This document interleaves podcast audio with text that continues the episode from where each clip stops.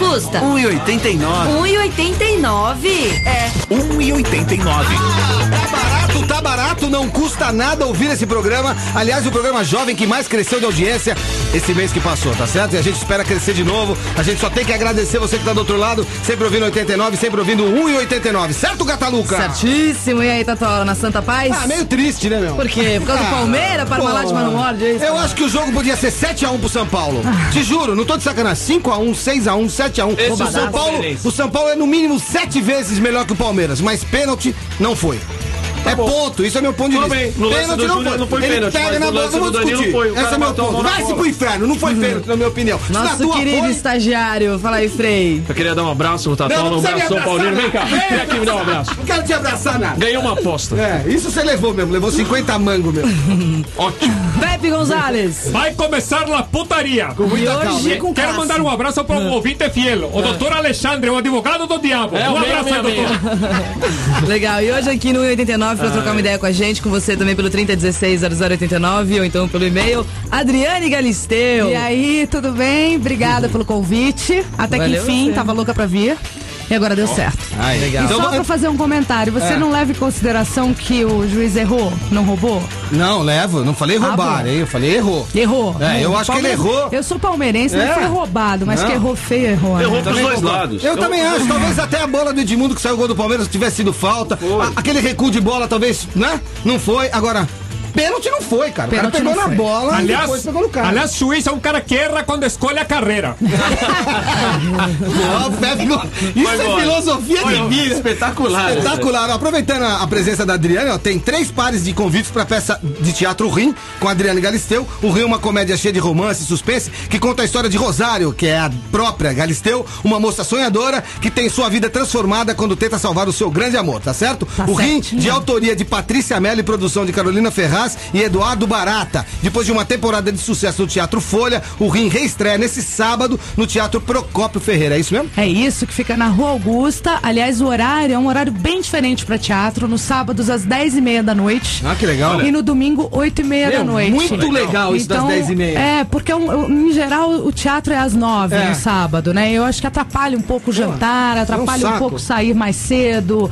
Enfim, 10 e meia, eu acho que é um horário bem bacana. domingo? 8 e meia. Boa, show também era legal. Então eu espero todo mundo lá. Aliás, vocês estão convidados, porque nós vamos reestrear, né? E nada com estreia, é sempre estreia. Por Bom. mais que seja.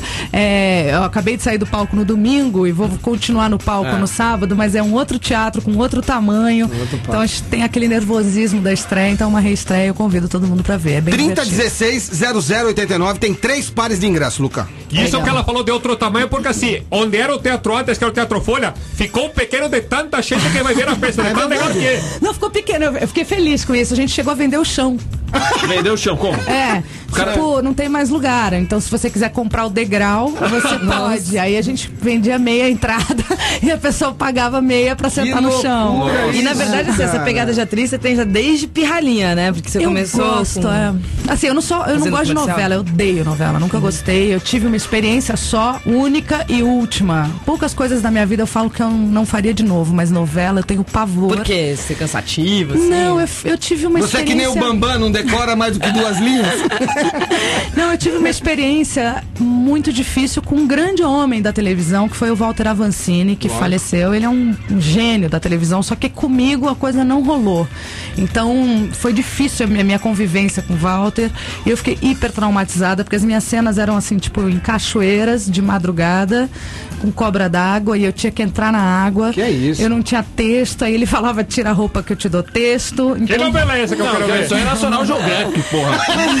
Amor de Deus. É, um. Pelo amor de Deus. traumatizada, assim, porque a novela Chica da Silva é um sucesso onde quer que ela passe, mas ela tem uma coisa de nudez absurda, ela tem uma coisa exagerada, é, que eu acho que não combinava na época. Eu tentava, mas não tinha muita opção, né? Porque quando você não tem muita opção, você tem que topar. tem jeito, eu é. não tinha muita Quantos opção. anos você tinha?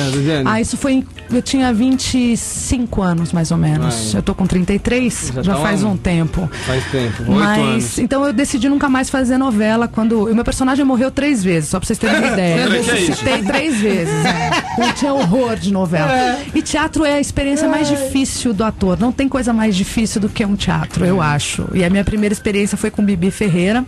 A segunda com Paulo Altran e essa terceira com Elias Andreato. O Paulo Então, Otran dirigindo, não foi? É, é. E a eu Bibi dirigindo, o Paulo Altran dirigindo, Dirigindo. e o Elias Andreato também. E aí eu posto total de novela, Não, assim. tem né? nada Os caras são gente boa. É muito mais difícil, assim. Não que a novela não seja, é que eu tive uma experiência meio traumática. Então eu não gosto, mas o Brasil ama novela, né? O Brasil é noveleiro e é um grande sucesso. Tá aí a Rede Globo, que não nos deixa mentir. Mas teatro é uma coisa que é apaixonante, porque ele é Porque é ao vivo. Além de ser ao vivo, você tem que exercer a generosidade, que é uma coisa. Quando abre o pano ali, você não tem um diretor, você não tem um editor que possa te salvar e não pode é um jogo repetir. de tênis. Você tá sozinho ali. Esse- além de agora- estar sozinho, você está com outro ator que depende É. do seu acerto para continuar. Então, se você Isso é brincar louco. em cena e esquecer de dar a deixa, o cara que está do teu lado quebra. Você É. tira a piada de alguém, você pode destruir o texto da próxima pessoa que tem que Caramba, falar. louco. Então você exerce a generosidade, você tá nervoso, tanto que eu, eu começo a olhar para a plateia do meio da peça pro final. Até a metade da peça eu não olho para não olho para a plateia, de tão nervosa que eu fico. Apesar de não dar para ver claramente, mas eu fico muito nervosa olhando para a plateia. Então, é, é muito difícil. A hora que abre o pano, que dá aquele terceiro sinal, eu tenho a sensação que as pessoas É. percebem o meu coração batendo na garganta, sabe? Se eu fico. Agora, quem ficou nervoso mais que você foram os críticos, né? Porque todo mundo, ah, Adriane Galisteu vai fazer peça de teatro. Os caras já prepararam aquele monte de insultos, incompetente, péssima atriz, e você quebrou a cara deles. Você trabalhou direitinho. Você percebeu que o pessoal tava louco pra não gostar de você e que vou caprichar só pra quebrar a perna desses vagabundos, hein? Olha, sabe, tem horas que eu, que eu percebo que parece que eu nasci pra provar uma série de coisas. É incrível, eu tô sempre tendo que provar e tendo que explicar.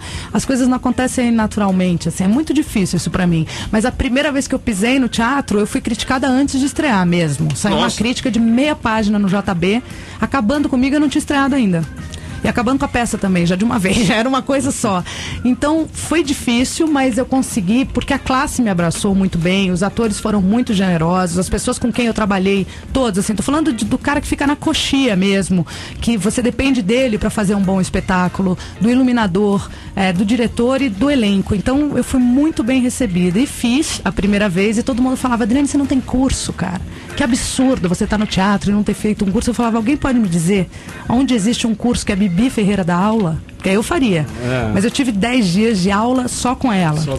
Aí na segunda vez que eu fiz teatro, eu também tive uma aula com Paulo, Paulo Altran tá de de 10 brincadeira, dias. Então né? não tem curso que eu possa fazer que vá me dar o que eu recebi dessas pessoas. Agora, o que que leva um jornalista, por exemplo, escrever do, do JB, por exemplo, escrever uma crítica sobre você, detonando você, detonando a peça? O que que leva o cara, o que que passa na cabeça desse cara sem ter visto? Olha, eu não sei, eu, também gostaria de saber, porque eu também, hoje, tô do outro lado. Eu tenho um programa que eu também tenho um espaço para falar ou reclamar ou até julgar uma pessoa. E eu luto muito para não fazer. Porque eu, eu fui tão perseguida no início da minha história toda com isso, e acho que o preconceito impera ainda, não adianta. Por mais que a gente fale, ah, o povo melhorou, nós estamos diferente, hoje em dia o homossexualismo tá aí, hoje em dia as pessoas estão mais tolerantes. Não é verdade, não é verdade, né? Com negro, com japonês, com loura, com bonito, com feio, com pobre, com rico, todo mundo tem que aguentar. E acho que tem uma coisa do, do julgamento, do preconceito que parece que é maior do que o profissionalismo nessa hora. É. Mas eu também não pego meu telefone e ligo E pra, acha- pra é. pedir pro cara, ó, Isso. muda aí. Eu só faço isso quando ele solta uma mentira. Mas Aí você eu acha que eles te respeitam mais hoje? Porque você tem um programa na mão, tá no SBT, que é uma emissora que todo mundo vê, seu programa é um programa de audiência. Você acha que hoje eles te respeitam mais por isso? Mais porque você cresceu de fato como artista, como atriz, como pessoa? Ou você acha que não é nada do que eu falei? Não, eu acho que eu, consegui esse respeito com trabalho. Com trabalho e com calma, sem atacar. Eu sempre me defendi. Eu nunca ataquei, nunca fui a nenhuma rádio, nenhuma, nenhum jornal para atacar alguém. Eu sempre fui em defesa da minha história. Então acho que isso ficou claro. Ficou claro que eu não tenho preguiça de trabalho, que eu sou uma mulher que ralo, que demorei muito para conquistar o meu espaço. Ainda tenho muito que aprender, eu deixo isso claro. Agora, eu conquistei um respeito com uma, uma, uma turma, vai, de, não com todos, mas alguns jornalistas, atendendo, conversando e tratando o cara de igual para igual. Tipo paparazzi, que todo mundo tem horror, bate, faz sinal. Ah, some daqui. Eu nunca fiz isso, eu dou a foto pro cara. Então, assim, eu não gosto de ninguém me seguindo. Pro cara não ficar atrás de mim com carro, correndo, me fechando, atrapalhando a minha vida. né? Eu falo, pô, qual é a foto que esse cara Mas quer? já chegou nesse ponto de correr, ficar Já cercando? dormiram na porta da minha Ah, casa tá de muito, mas muito. Dormiram muito. Eu mandava pizza pros caras. Boa, boa. Deixa eu ligar lá pra pizzaria, porque o cara deve estar com fome. E um dia eu fui trocar ideia com eles, porque na verdade eles também não gostariam de estar ali. É um, é um meio de vida. E por que, de repente, você não Talvez desceu naquela ocasião Não fosse a minha escolha, mas de repente é um dinheiro que o cara precisa, ele tem filho, ele preferia estar com a mulher e os Claro. filhos ou na porta da minha casa esperando pra ver quem vai sair, quem vai entrar, com quem eu vou estar no carro. Que saco isso, Então você cara. também, eu me coloco um pouco no lugar daquele cara que tá ali, que tem um patrão. Que, então acho que essa, coisa ficou clara. Pelo menos com os paparazzis, eles sabem que não adianta é? me seguir, porque eu vou acabar com eles, que eu vou abrir a porta do carro, dar a foto e vou continuar. Então perde a graça. Então acabou a graça. Entendeu? Então se você for ver uma foto da Adriane Galisteu, fala assim, ó, flagrante, não é flagrante, é montado. acabou a Não, graça não é toda. montado, é posado, é, posado. diferente. E, e já que você tá enchendo essa com as fotos, por que não- você não faz a Playboy de novo? Faz tempo que você não faz. Boa. Olha, é, não, não tem nenhum A preconceito. Playboy da a Gillette Playboy. marcou, né? Total. Você lembra? assim. Você vê, a coisa mais normal do mundo virou um troço, assim, a coisa da Gillette. Marcou, né, cara? Marcou. Acho que é uma das edições mais legais da Playboy, é a tua. E, e foi uma das poucas ainda de uma época áurea da, da Playboy, assim, que ainda eu acho que tinha muita qualidade mesmo. É, a gente ficou 10 dias na Grécia fotografando. Santorini, espetacular. Foram 10 mil fotos 10 é, mil com fotos? o Duran, com uma Nossa equipe de 11 Senhora. pessoas. Quer dizer, uma coisa cara, uma produção cara, que hoje em dia é difícil de acontecer em qualquer lugar, em E qualquer por que, que revista. te chamaram na época? Você lembra? Claro, porque era feia e Não, não, gorda. não, não, não, não, é isso que eu quero dizer. Ainda ela que eu fosse feia? Eles queriam economizar papel, não ia vender nenhuma. Por que que te chamaram? Você tava onde? O que, que você fazia na época? Não, eu não tenho dúvida que me chamaram porque na época tinha aquela história toda do Ayrton muito forte. É, eu tinha lançado o livro e ainda estava, na época, vendendo livro. Acho que eu estava na décima edição na época que a Nossa, Playboy me nossa. chamou. E eu viajava o Brasil fazendo tarde de autógrafo, né? Vendendo livro para ganhar algum. Porque eu- as pessoas acham que eu enriqueci com o livro. Eu ganhei 30 mil reais com o livro. E na época, com tudo. Né? Porque eu vendi a história, eu não ganhei pela venda. Foi uma opção minha, eu precisava muito de dinheiro. Então, 30 mil para mim era muito dinheiro. É muito dinheiro hoje, mas era muito dinheiro. Eu poderia ter ganhado muito mais. Com a minha Claro. cabeça hoje, Claro. é, eu não venderia essa história por 30 mil. Mas na época, os 30 mil fizeram toda a diferença na minha vida. Toda. E aí eu ganhava o resto fazendo tarde de autógrafo. Então eu ganhava 3 mil aqui, 1.500 ali, 2 mil ali, ia pingando, ia pingando, ia pingando. E assim Dava uma foi indo. clareada, né? Dava uma melhorada. eu sempre falava, mãe, onde pinga não seca, me deixa. Deixa deixa eu ir nessa que eu vou viajar ao Brasil. E fui, fui para Rondônia, para o Acre lançar o livro. E nessa época a imprensa toda falava muito dessa história do livro, do a oportunista, a mulher que está se fazendo em cima de uma história que não é dela. É, e eu ficava nessa defesa e aproveitava esse espaço que a mídia me dava para falar do livro. E como é que você se sentia? Ouvindo isso tudo, o nego falando, Na se época- aproveitando. Tá besteira, né? Na época tinha uma coisa hum, bem mais ingênua, assim, sabe? Eu, eu ac- primeiro sofria pra caramba com tudo que eu lia. Imaginava minha mãe lendo, ficava Imagina. apavorada com aquilo. É, mas eu me defendia. Eu ia aprove... eu pensava o seguinte: eles estão acabando comigo, mas estão me chamando lá pra dar uma entrevista. Então, eu vou dar minha entrevista, vou falar do meu livro e vou me defender. Porque... Aproveita a oportunidade, né? É, vou aproveitar essa oportunidade. Foi assim que eu fiz. Então, por isso que a Playboy me chamou, claro. é, eu acho que tem todo, todo esse histórico. A Playboy queria que eu tivesse na capa. Eu é que não queria estar na capa. Foi é edição que- de aniversário, né? Foi, 25 Foi uma edição de anos. aniversário, eu lembro. Se eu, eu lembro, eu tenho duas. uma pra uso pessoal e uma pra mostrar pros meus filhos. Mas você sabe Isso é que. ridículo, Frei. Cara, se fosse hoje, talvez eu. É incrível isso, mas eu fiz e fui uma das primeiras mulheres a assumir que fiz por dinheiro. Não, e outra coisa, maravilhosa. Você tava linda na parada. Obrigada, Não, obrigada. não, não. É sensacional. A sua Playboy é Eu- a sensacional. sua pergunta é por que eu não faço de novo? É o repeteco. Porque eu não tenho mais 25, eu já tô com 33. Ah, né? Mas mesmo assim tá bem. Mas aí né? tem aí tem mesmo pra você Sério, né, que, que- que ainda dá uma bela revista. Mas você falou que não foi por causa de, opor- de oportunismo que você escreveu o livro. Mas por que escreveu o livro, então, no seu relacionamento com Senna, tudo? Porque, primeiro. Se ele era- tivesse morrido, você ia escrever esse livro? Ele morreu e eu Não, escrevi. eu sei, mas se ele não tivesse morrido, eu que falei merda. Se ele não tivesse morrido, Mais você ia uma, escrever o né? livro? Claro que não. Óbvio que não. Eu escrevi o livro. é, Primeiro, eu acho que se ele tivesse vivo, eu estaria com ele. Boa. Segundo, Puta, meu, você É. me mata disso. Eu tô todo arrepiado, cara. Segundo, Legal. eu escrevi o livro porque eu precisava comer, cara. Eu não tinha dinheiro pra caramba. comprar um pastel na esquina, se eu quisesse. É, E eu não tinha o que fazer. O que eu fazia até então era trabalhar como modelo. Aí você me diz, quem é que iria contratar uma suposta viúva uma mulher que tava com todo mundo na boca do povo, eu ia vender o quê? Que tipo, eu ia estar na capa de revista vendendo o quê? A minha tristeza?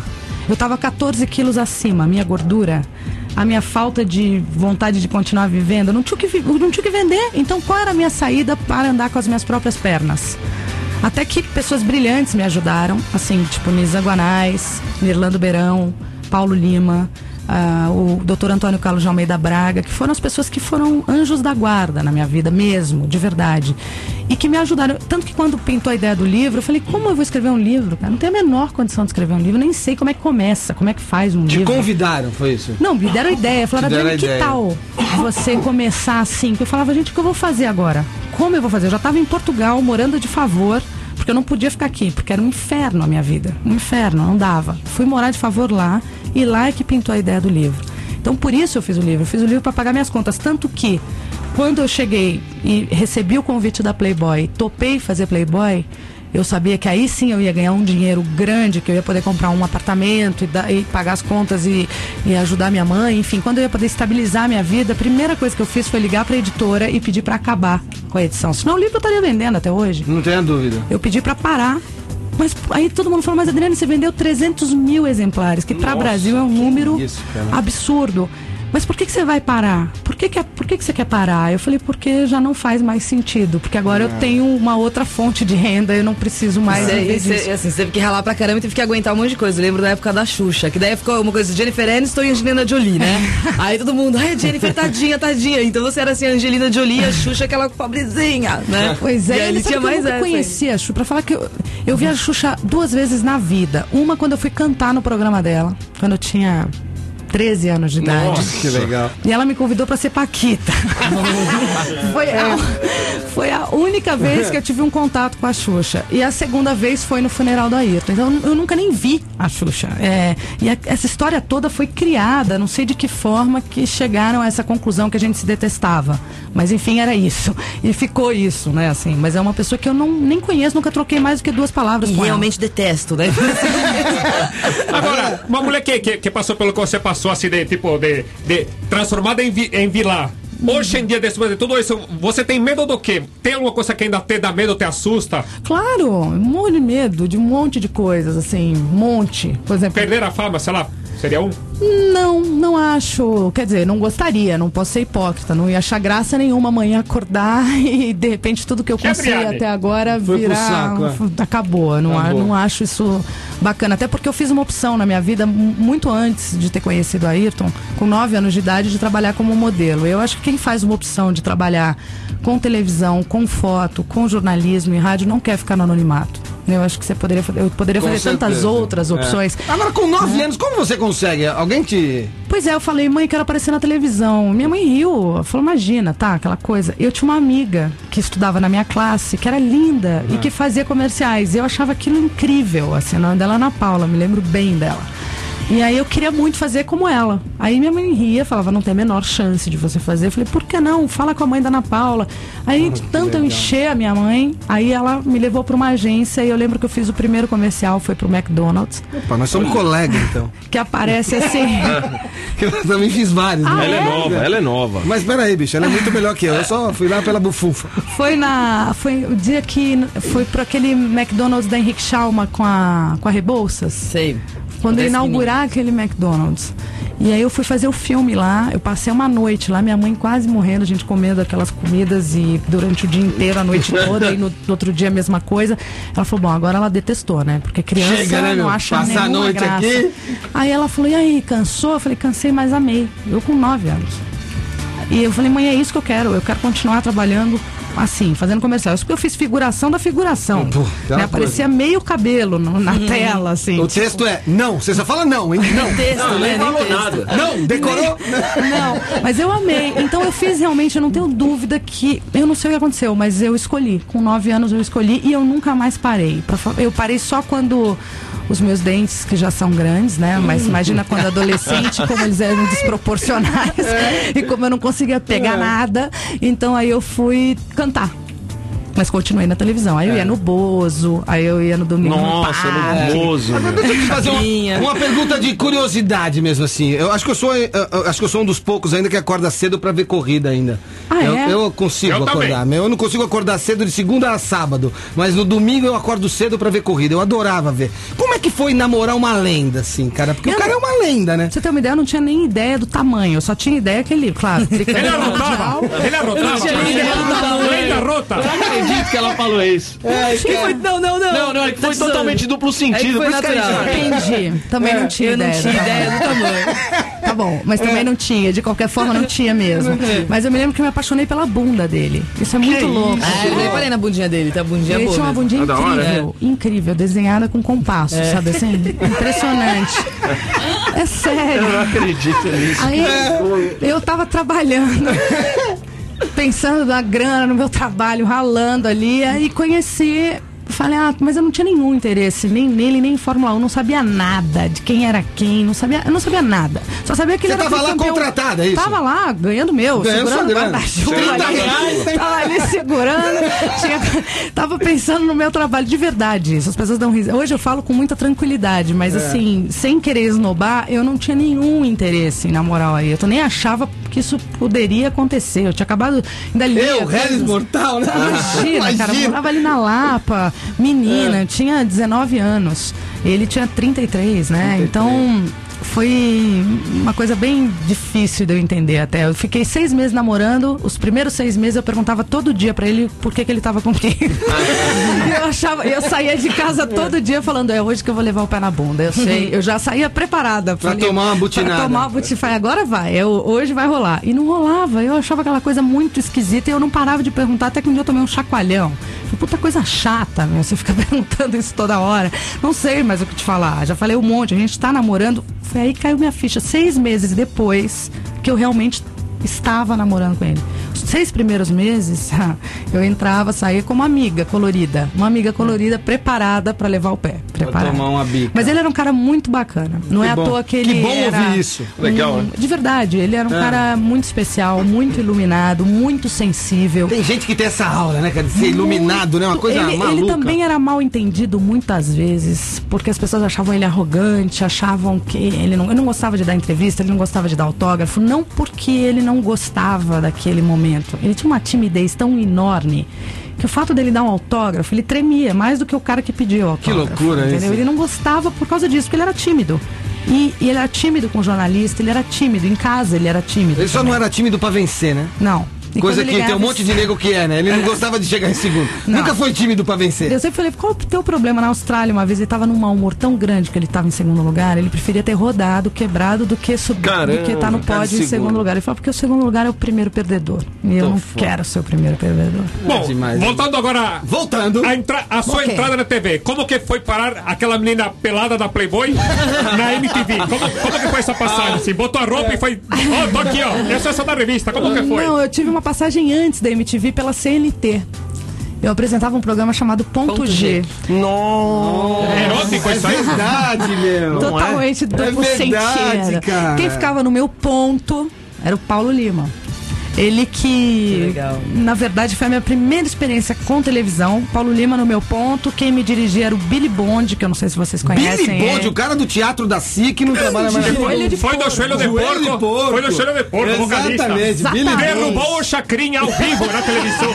Deu, rodo no deu um rapa no Chacrinha. Deu um rapa no Chacrinha? é mesmo? Exatamente, foi ele que abriu as portas assim da televisão, falou que tal. Ele dirigiu o programa Circulando do Luciano Huck, que era um quadro dentro do programa do Otávio Mesquita. Nossa, é verdade. Quanto tempo isso, cara? Aí Luciano eu era fui- bem ruim naquela época também. Aí eu fui fazer esse ponto G. Durou três meses, que era o tempo do patrocínio do programa. Acabou o patrocínio, acabou o programa. Aí você foi fazer o quiz. Era Aí quiz, né? eu fiquei um tempo só, meio assim, sem televisão, mas querendo, buscando isso. Aí a Astrid Fontinelli e o Jorge Espírito Santo Nossa senhora. me convidaram para trabalhar na MTV. Eu fui, fiquei tão amarradona naquele lugar. Fiquei dois anos na MTV, que foram dois anos muito felizes da minha vida, assim, porque lá eu aprendi tudo. Aprendi câmera. E não tem cobrança do Ibope. né? Não tem cobrança, e ao mesmo tempo tem uma coisa que é bacana demais. Tem espaço pra você criar, pra você pensar. Parece só que é um, ah, tipo clichêzão, mas é real. Deve ser tipo aqui, assim, vocês criam e podem colocar no ar. Se vai É. dar certo ou não, você pode tentar. Né? E Isso é uma coisa muito difícil na televisão aberta hoje. Não tem mais espaço pra você criar. Você tem que estar no meio da pastelaria e, Não dá tempo, e né? virando a máquina, entendeu? dá tempo. E a MTV me ensinou muita coisa. Então eu lembro que quando acabou meu contrato, eu já estava na Rede TV, porque eu fiquei um tempo na Rede TV e na MTV. E eu, na verdade, titubeei. Assim, eu não queria, eu queria continuar na MTV. E olha que meu contrato na Rede TV era assim, 10 vezes maior, para falar com um público aberto, numa emissora aberta que estava começando. Fui a primeira contratada da Rede TV. Na época chamava TV Ômega ainda. TV Homem. Nossa, eu não É, lembrava disso. verdade. E, e aí. De manchete. É, eu, eu queria muito ficar na MTV. Aí o Jorjão e a Astrid falaram: bom, é um passo que você tá dando na tua vida, vai. Se não der certo, você volta. Olha que legal. E eu fui e. Não voltou. Nunca mais Nunca voltou. mais, mas Nunca eu mais sinto voltou. muita saudade. Tem muita gente ainda da minha época que tá lá. Que é o caso do Zico e de outras pessoas que eu gosto muito, do Quem Mantovani. fala muito bem de você é o João Gordo. O João, que é meu... toque dele fala disso. Cara, o João é meu, meu querido. Ele fica ba- puto quando eu falo que ele é uma flor de pessoa. Ele quer morrer.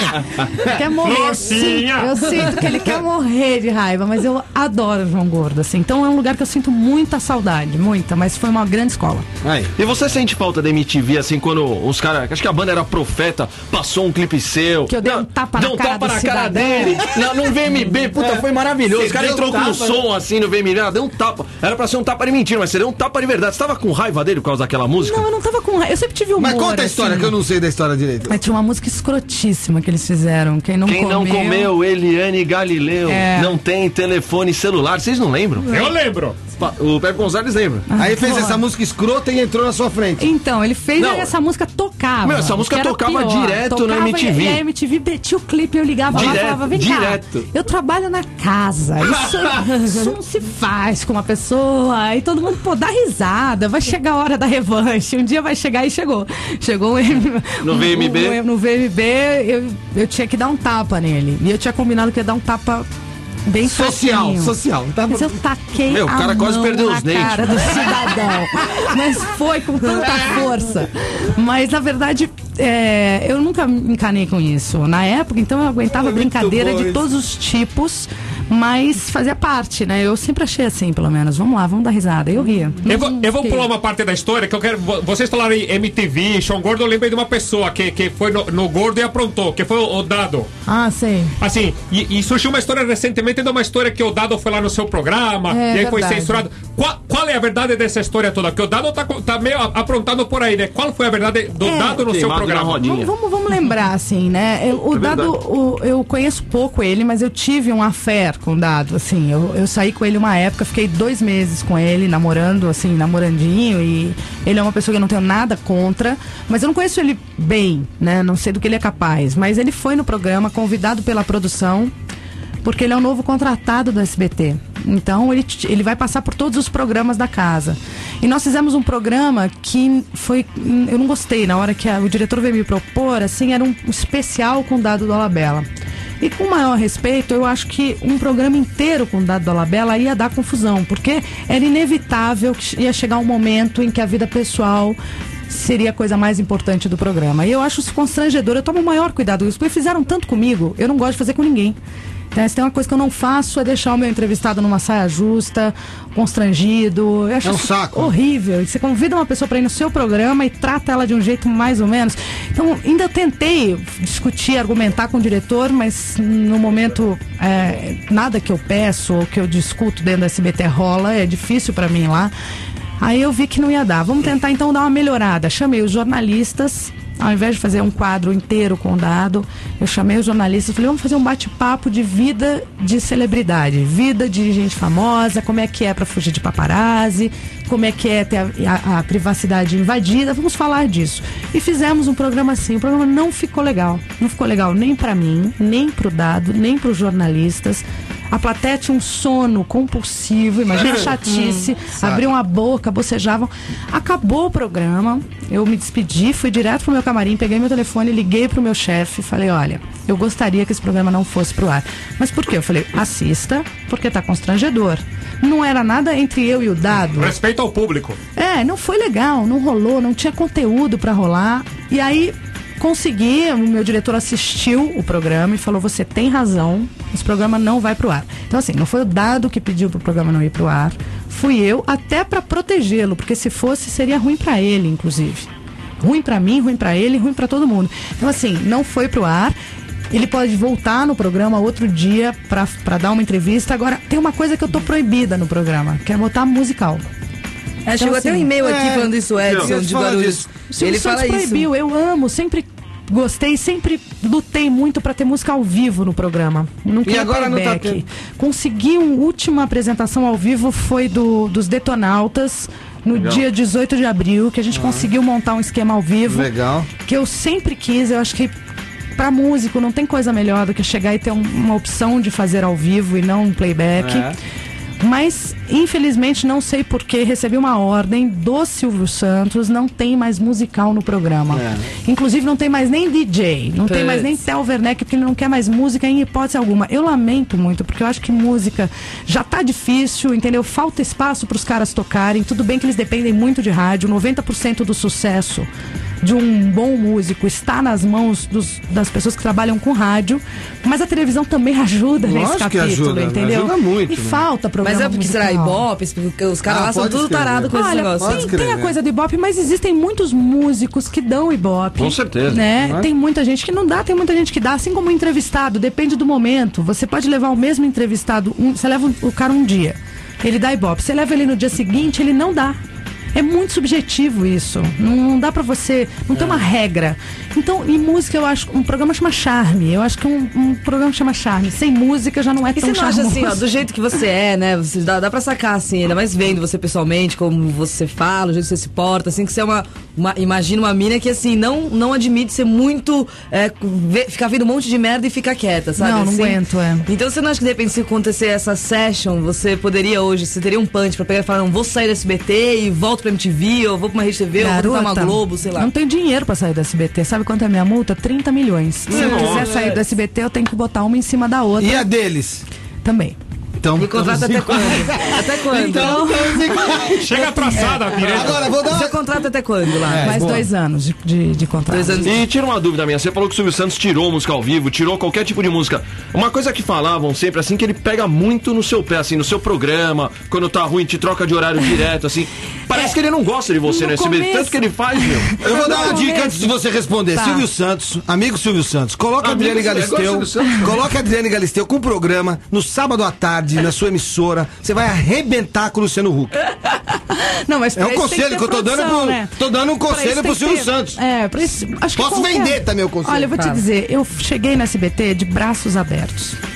Feliz, pronta pra começar do zero, porque quando você começa numa empresa nova, é do zero. Eu tinha uma certa bagagem, mas ela só ia me ajudar no ar. Mas pra montar um programa do jeito que eu sonhava, ele me convidou, eu não, não pedi pra ir.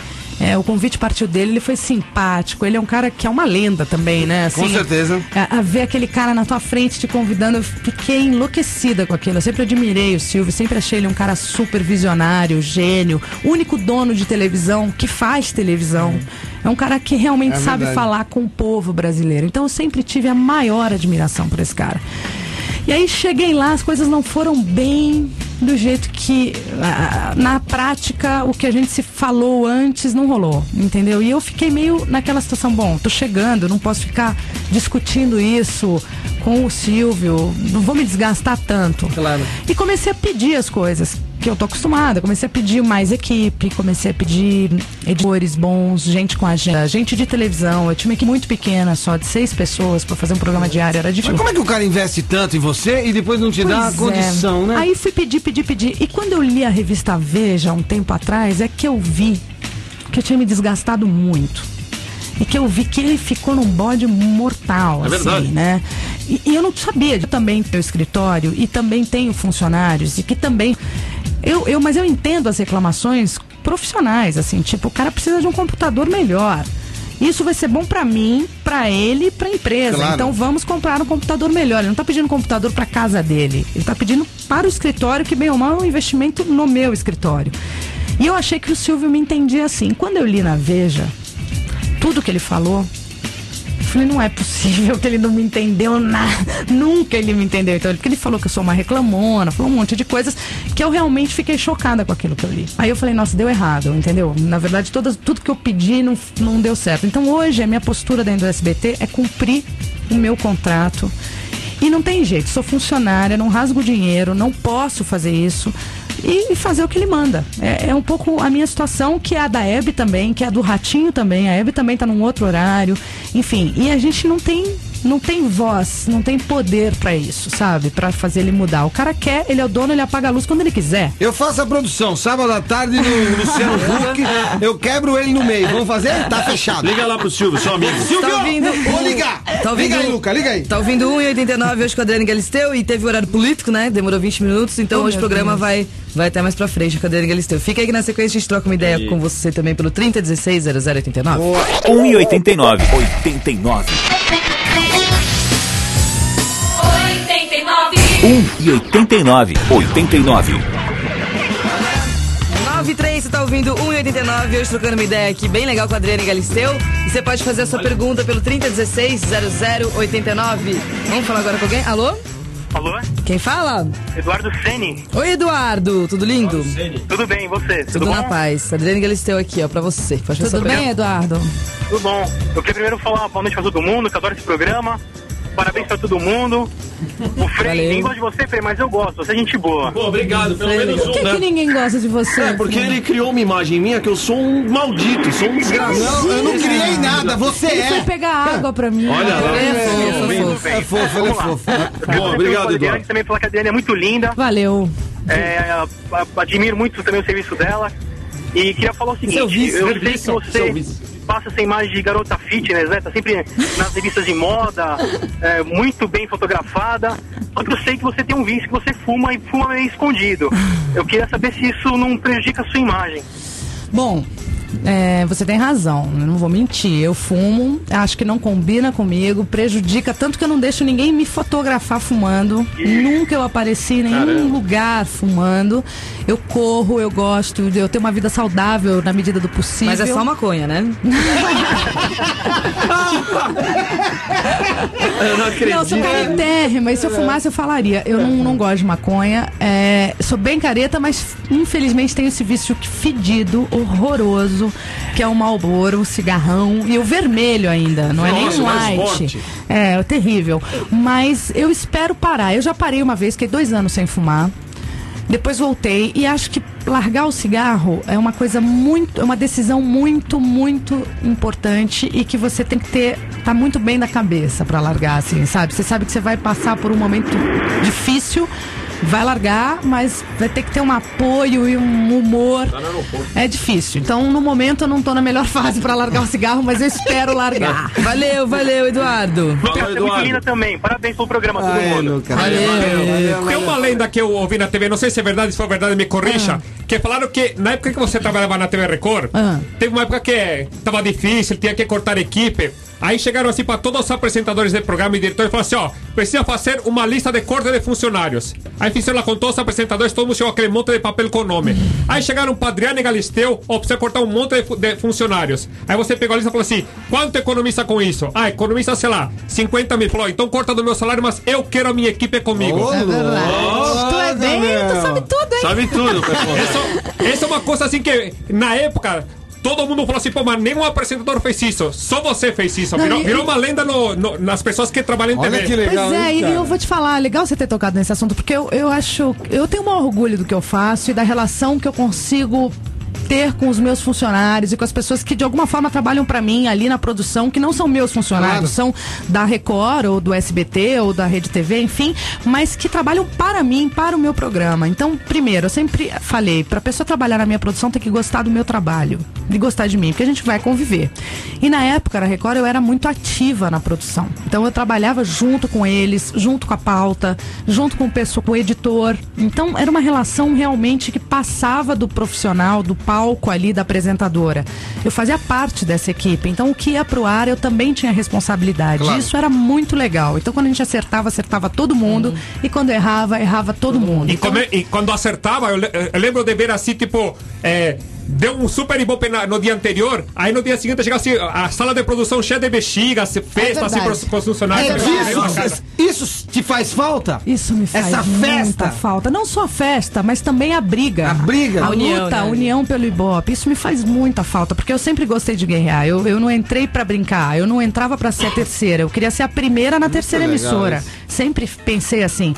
Então, quando houve o corte, era um corte que não era focado no meu programa, era um corte total de empresa que acontece todos os momentos que a empresa precisa economizar. Claro. Mas eu não queria que, porque eu sabia que um estagiário ali ia fazer a maior falta pra mim, a maior, e eu precisava dele. E eu falei, não dá pra cortar, não vou conseguir cortar, eu já tô com uma equipe enxuta, eu prefiro que tire do meu salário. E eu fui no bispo e falei, olha, eu gostaria que eu não vou dar nenhum nome, pode tirar o, do meu salário e vamos manter legal. a equipe. E no final ele não tirou do meu salário e manteve a equipe. Ah, e, olha que legal. E foi muito bacana, assim, foi uma grande mudança da minha vida dentro da Record. Muito bom. Ó, o Skull, muito bom, muito bom, muito bom. O Skull Beats 2006, o maior festival de música eletrônica do mundo, terá recorde de apresentações ao vivo. 11 ao todo. 11 ao vivo. Fora a DJzada toda lá, que são 90, né, meu? Serão dois palcos e várias tendas. No palco Skull Live Stage acontecerão as apresentações principais. No palco Tribe vai rolar muito Psytrance com DJs e apresentações ao aqui vivo. é o do Serena. É o do Serena, vai tocar Ele vai tocar no drive. né? É ele mesmo que vai comandar a parada. As tendas também foram mudadas. Nessa edição, elas estão divididas em três. A tenda DJ Mark and Friends com muito drum and bass, tenda DJ Mag tocando house e trance e a tenda The End com techno e tech house. O Skull Beats 2006 rola dia 13 de maio, não vai perder, velho. No complexo do Anhembi, que fica lá perto onde é o Anhembi mesmo, Anhembi, Anhembi. Semana que vem, já. Ali, né? E você não vai ficar de fora. Acesse skullbeats.com.br, Skull Beats 2006, festa na potência máxima. Não se Legal. atreva a perder. Não, porque como diz Pepe Gonzalez, no dia seguinte não tem nada pra Quem falar não for na amigos. segunda-feira não tem nem assunto com os amigos. Vai todo mundo falar, você foi? Eu não fui. Trouxa. A Dani Galisteu aqui com a gente no 1,89, tá chegando um monte de e-mail. Vamos ler? E, e o Anderson, nosso ouvinte funcionário Sansão, ele fala assim: Eu queria saber da Adriane, que é uma mulher linda, inteligente, passou por dificuldades e hoje é muito bem sucedida, se ela ainda tem algum desejo que não realizou até hoje e gostaria de realizar. Ah, eu tenho alguns. Um Não olha deles- pra mim, Adriane, ó, olha pra lá, hein, meu. Ah, não acredito que ele É, só tô, tá olhando pra mim e falando, olha pra lá, Adriane, olha pra lá. Não, um deles é ser líder de audiência no meu horário, é independente de estar ou não na primeira emissora. Eu sempre vou buscar isso. Eu, é a cenoura na frente do coelho, sabe assim? Amarradinha naquela vara, mas eu tenho a minha cenoura. Então eu quero ser líder de audiência.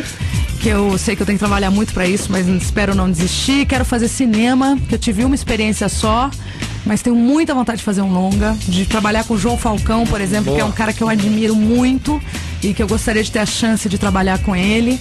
É, quero ser mãe, como todas as mulheres que já têm a minha idade. Eu tô louco pra ainda ser pai. Não conseguiram. e é isso. É, agora, agora, a gente falou de líder de audiência, correr atrás da cenoura, a primeira emissora. Você nunca recebeu um convite da Globo? Eu recebi dois, mas os dois pra fazer novela. Entendeu? Uma pra fazer Pecado Capital, que é até um personagem que a Cláudia Liz fez. E a outra, não me lembro mais, mas uma novela também, não faz mais tempo. E Programa falei, não. Não, Você programa gosta não. de fazer apresentador e tal, né? Não, as duas, os dois convites foram pra trabalhar com uma dramaturgia. E o que, que você tá fazendo aqui agora, por exemplo? Você não tá no Pacaembu pra ver o Corinthians? Não ver o Corinthians não, porque ela é palmeirense, é pra Não, ver o não. namorado, Não, na verdade, assim, eu sou palmeirense é, e, Somos, auto- né? é, e eu sou uma mulher que me dedico, eu me dedico para a relação, assim, eu acredito na relação, eu sou uma das poucas que ainda acredita em casamento, eu não acho que é uma instituição falida.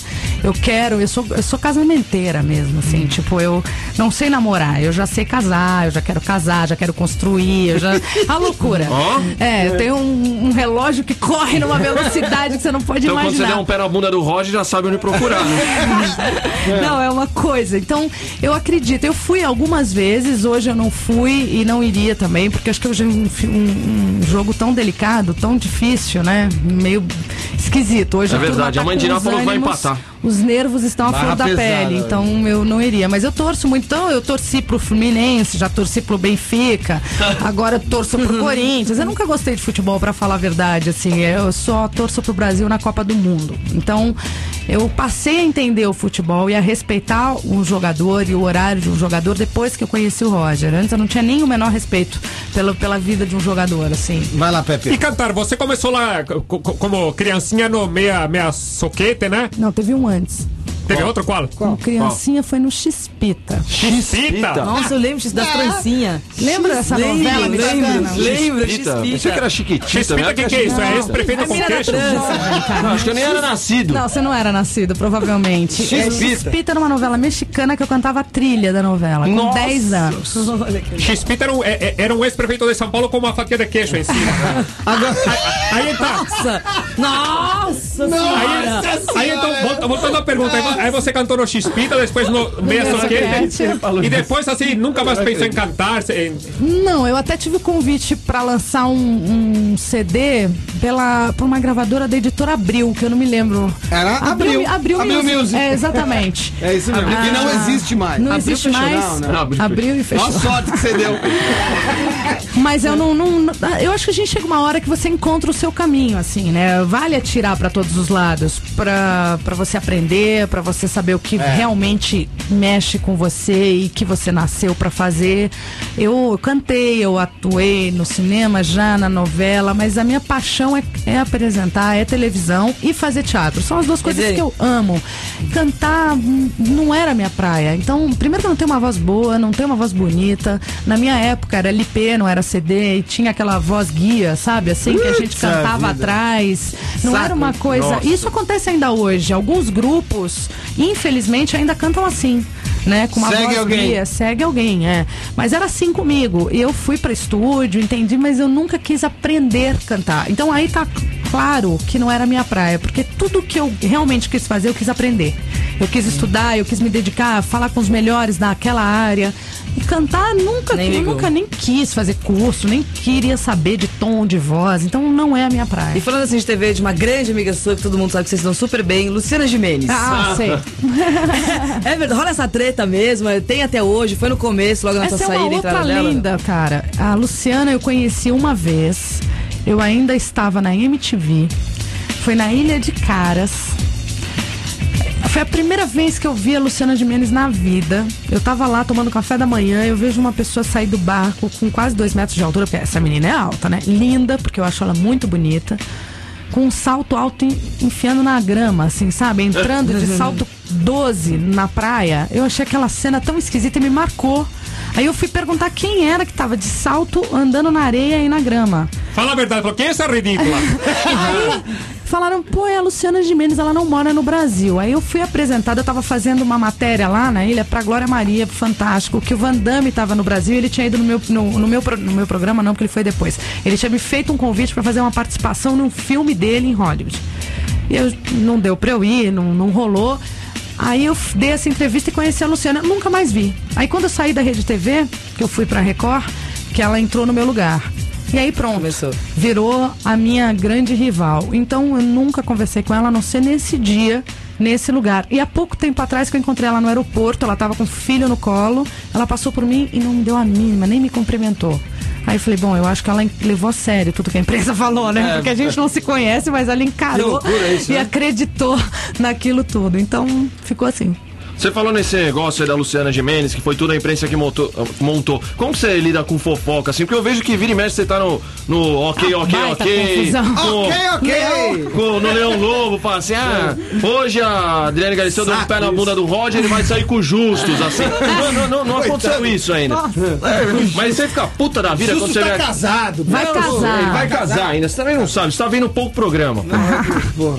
Não, Você, ok, ok. eu acho que há um tempo atrás, quando eu comecei mesmo, não tinha internet. E não tinha tanto espaço para essa fofoca instantânea, É, para essa invenção toda. Você tinha ou o jornal, ou você tinha que esperar uma vez por semana para sair a revista. Era o que tinha de divulgação e de mídia. Hoje em dia, a internet deu uma atropelada em É tudo. verdade.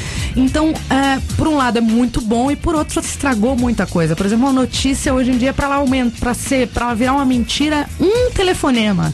Hoje em dia ninguém mais checa se aquela fonte tá falando a verdade ou não.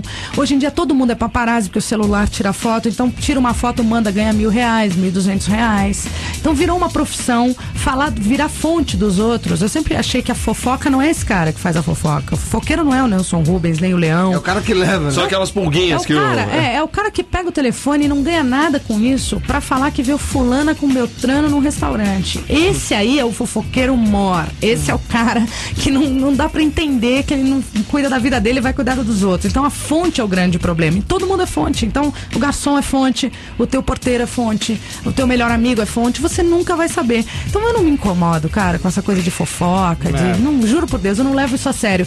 Agora, eu só me incomodo e, e aí sim, me exponho, ligo e peço pra tirar a notícia do, do site ou pra mudar a notícia no ar quando eles mentem. Porque mentem às vezes. É, uma coisa é, é soltar uma fofoca e que você sabe que aquilo rolou ou vai rolar. Outra coisa é mentir, porque aí podem me inventado. atrapalhar no meu trabalho. Por exemplo, quantas vezes mentiram que eu fui, que eu espanquei. Uma vez saiu uma notícia que eu espanquei um produtor no um SBT, produtor. que eu quebrei o nariz dele. Descobriram isso? Pô, eu- foi um troço absurdo. Eu liguei e falei, que isso, cara? Eu não, nunca matei uma pulga, vou matar um. Vou bater num produtor. Que conversa é essa, entendeu? Então, esse tipo de coisa, se você não desmente, pega muito mal. Porque quem tá lendo ainda acredita naquilo, sabe? Mas- Você mas não tem que também- com freio, você trabalhar, você espancava. Mas tem, tem uma coisa também que assim, se um cara assim, se um, se um homem, sei lá, ele é rico, mas não é famoso, e ele quer ficar famoso, Ah, eu tipo, tive essa o cara cola na sua, assim, né? A gente. a- É verdade mesmo. Vamos ser justos com, com quem é justo. Vamos ser justos. Justos. Assim, tem cara que às vezes é rico, mas não é famoso. E assim, saiu, no- no- foi numa festa do seu lado, ficou famoso, assim. Aham. E- Então, como que você se protege contra esses caras que Pois querem brilhar é, do seu lado? Eu até então não me protegia, né? Até passar por isso. Porque eu, as pessoas falam muito dessa coisa do golpe, golpe do baú. Hoje o golpe de imagem vale mais do, Do que, que golpe qualquer coisa. O golpe É. do baú ficou ultrapassado. muito ultrapassado. Hoje vale o golpe da imagem, que é melhor. Mas é, eu, eu, pelo menos, levo a sério o cara genuíno. Eu não me incomodo em nada. De, de conhecer uma pessoa, essa pessoa falar, ah, eu adoro fama, eu quero, eu quero ser famoso, eu, eu gosto de foto. Aí você pode ficar com essa pessoa ou não, mas ela tá sendo honesta com você. O problema é a pessoa que chega e jura que detesta, que não gosta, que não quer e no fundo quer muito. Só e quer aquilo, Só né? quer. Só que fica claro que isso acontece, né? E, e a pessoa acha que você é tonta naquilo. Mas eu também tomei golpe, não foi só um, tomei mais de um. Mas aprendi. Então hoje eu procuro falar a verdade. Bicho, vem cá, qual que é a tua? Vem cá, você gosta de foto? Porque esse é meu trabalho. Eu não me incomodo com foto, eu não me incomodo de dar um autógrafo num restaurante, do cara tirar foto, eu tá comendo. Eu não me incomodo, literalmente. Eu dou a foto, preciso da imprensa. A imprensa também precisa de mim, mas eu tenho que divulgar meu trabalho. Eu tenho que, por exemplo, agora o teatro, eu tenho que divulgar. E eu não me incomodo em nada de amanhã vocês me ligarem, pô, vem de novo no programa, eu venho. Olha lá, hein? Ah, Aqui legal, o pessoal hein? ouve mesmo as coisas e faz. né? Mas eu, eu juro, não tem Vai, nenhum Andressa. problema com isso. Nenhum, Agora, nenhum, quem nenhum. penteava mais o cabelo, você ou o Justus? Olha, É honestamente. quem fazia mais as unhas, você tinha que Não pentear unhas? o cabelo, pentear o cabelo eu penteio também. Não, não, você penteia? Porque eu não penteio. Eu só olha lavo. que Então, honestamente, ele ganhava essa coisa. Então, vamos, vamos ver os ganhadores do rim? Já tem Vamos, ainda tá peça aqui, de teatro? Quem vai ver Rim, Adriane Galisteu, fala da peça e onde tá, vai lá. Ah, o Rim é um espetáculo que vale a pena lembrar que é uma história real, né? É baseado em fatos reais, que a Patrícia, que é a escritora, aliás, que é uma grande escritora, ela leu essa notícia no jornal O Globo e se empolgou com a história e achou que daria uma peça e deu. então é uma peça real, uma história real que está em cartaz no Teatro Procópio Ferreira, que fica na Rua Augusta, no sábado às 10h30 da noite, no domingo às 8h30 da noite, é, com um elenco muito bacana, com a Ivone Hoffman, que faz o papel de minha mãe, que ela até inclusive está na novela belíssima. Ah, o papel, eu não assisto novela, viu, gente? Tenho hum, problemas com novela mesmo. Você viu que eu fiquei traumatizada. Mas o papel que ela faz, que é uma. É uma a- ela é empregada. Ela é, é uma camareira. Minha mãe noveleira sabe. Camareira de quem, mãe? Tá lá, né? Tá lá na novela. Fala logo, fala Sim. agora. Bom, enfim, ela faz um papel ótimo na novela belíssima. Ela faz a minha mãe, o Bruce, que faz meu irmão, né? E o Edu, que faz o Cafajeste. Direção de Elias Andreato, produção de Barata e Carolina Ferraz, que é uma linda, né? Três se deram bem aqui. Três se deram bem pra ver o Rim no Procópio Ferreira. É o André Agra Cunha, o Marcos Paulo do Amaral e a Elaine Cristina Borgarelli. Os três vão assistir a Adriane Galisteu, que é a Rosário da peça. E você que não ganhou. também, né? E você Vamos. que não ganhou, mas, mas quer assistir essa peça super legal que vale a pena, fica ligado na programação que o tempo inteiro tem ingresso aqui no 89. Nossa, amanhã tem Fica ligado. também. Queria agradecer de coração a sua presença. já Ah, tá gente bom. boa. Já Já, tá bom. uma horinha. Gente, não falei quase nada. Você que pensa, né? Você que pensa, ó, e amanhã no banquinho da Adriane vai estar o Theo José aqui, Oh. batendo é papo com a gente, o É no. Quatro Rodas Experience. Ah, no Quatro Rodas Expert. Então conta, Frei, o que que é? É, No amanhã a gente Quatro vai lá. Rodas né? Experience, a gente vai fazer o 89 direto de lá, então quem vai estar lá é o Theo José, Que é um locutor. muito legal. Quatro Rodas Experience acontece no Autódromo de Interlagos até domingo. Então, se você quiser ir lá ver a gente, só colar lá no Autódromo de Então Interlagos tá amanhã. feito. Tá falado, Adriane? Bom, eu quero agradecer, obrigada. bem legal. E acompanha aí a programação do 89, porque tem uma promoção muito bacana aí pro Dia das Mães. Mas eu não vou falar, vocês é que vão falar outro dia, tá? Então, um beijo, obrigada. Quero mandar um beijo pro Dantino, que é meu advogado, meu empresário, que tá ouvindo o programa, que mandou aí um recado. Então, um beijo pra você, Dantino, e um beijo aos ouvintes. Obrigada, fui muito bem recebida Ah, aqui, que adorei. legal, tá vendo? Valeu, Adriane. Até a próxima. E 89. Até amanhã, né? 89.